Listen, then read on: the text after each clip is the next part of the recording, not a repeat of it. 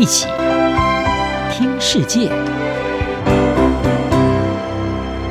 欢迎来到一起听世界，请听一下中央广播电台的国际专题报道。今天的国际专题要为您报道的是对埃尔段经济的清算，土耳其总统大选进入延长赛。土耳其在五月十四号举行总统大选，不论是现任总统埃尔段，或者是他的主要竞争对手基里达欧鲁，都没有拿下超过百分之五十的选票，所以两个人必须在二十八号第二轮投票来决胜负，而这也是埃尔段执政以来的最重大挫败。专家认为，主要的原因是在于经济。从总理到总统，埃尔段已经执政长达二十年。在这段期间，土耳其经济曾经出现亮眼的成长，数百万人脱贫。但是呢，如今通膨飙升，高通膨还有高物价是压垮了民众。埃尔段在面对通膨飙升的时候，坚持削减利率政策，引发了一系列货币崩盘和不断加深的生活成本危机。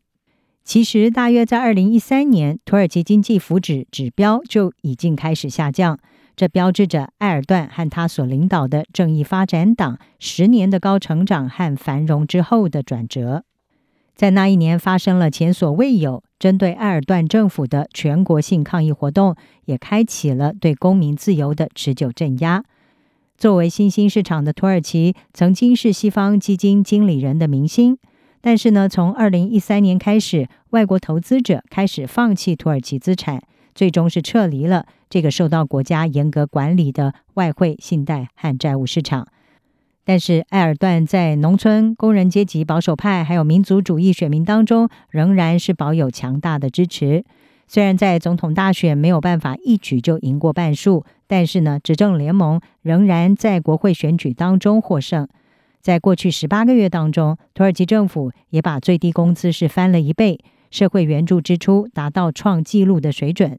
去年经济成长保持在百分之五以上，而在过去两年中，各项刺激方案帮助失业率从将近百分之十四降到百分之十。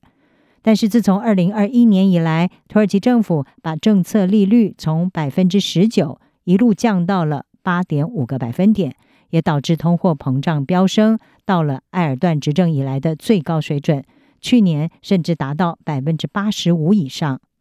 判断收入分配公平程度的指标吉尼系数是显示，二零一一年是土耳其不平等开始加剧的一年。这个趋势在二零一三年加速，也抹去了二零零六年到二零一零年埃尔段执政的第一个十年当中他所取得的巨大进展。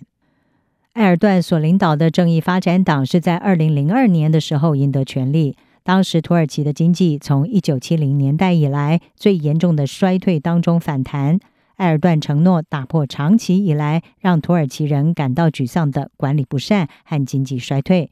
埃尔段成为总理的时候，正是国际货币基金放宽在二零零一到二零零二年实施的紧缩政策。他利用这种反弹，还有西方的外交转向，为土耳其带来了十年的繁荣。在此期间，土耳其贫困还有失业率是急剧的下降，通膨率从十年前的三位数降温，也提升了它的货币里拉的吸引力。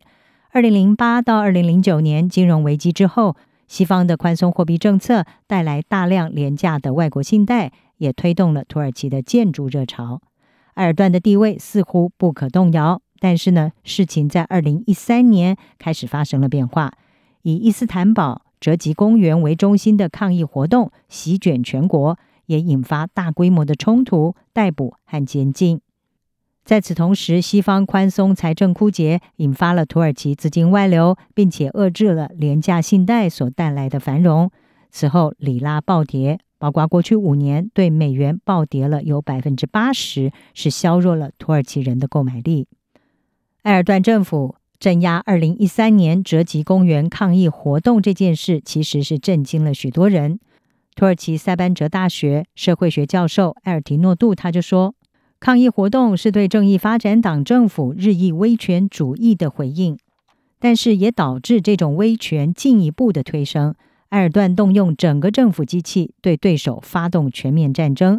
二零一六年军方政变未遂，也触发了严酷的紧急状态。埃尔段确立的个人主义统治，而这些因素汇合，为经济失败创造了完美的政治风暴。自从埃尔段二零零三年上任以来，土耳其的医疗保健、基础设施和市场准入等等其他关键措施是有大幅改善，也帮助正义发展党赢得了之后十几次的选举。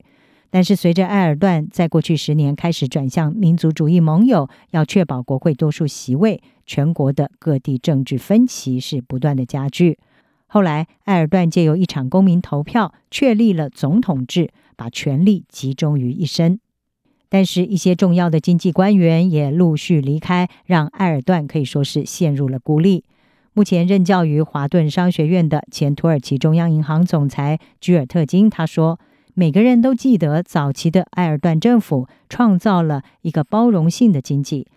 但是实际上，它让部分社会前所未有的完全依赖政府，这是没有办法持续的。居尔特金说：“如果埃尔段最终赢得选举，并且继续他的经济政策，这将会在某一个时刻彻底崩溃，而这是一幅非常黑暗的画面。”他说：“你可以把事情推迟一段时间，但是最终将会付出代价。”以上专题由杨明娟编辑，还请播报。谢谢你的收听。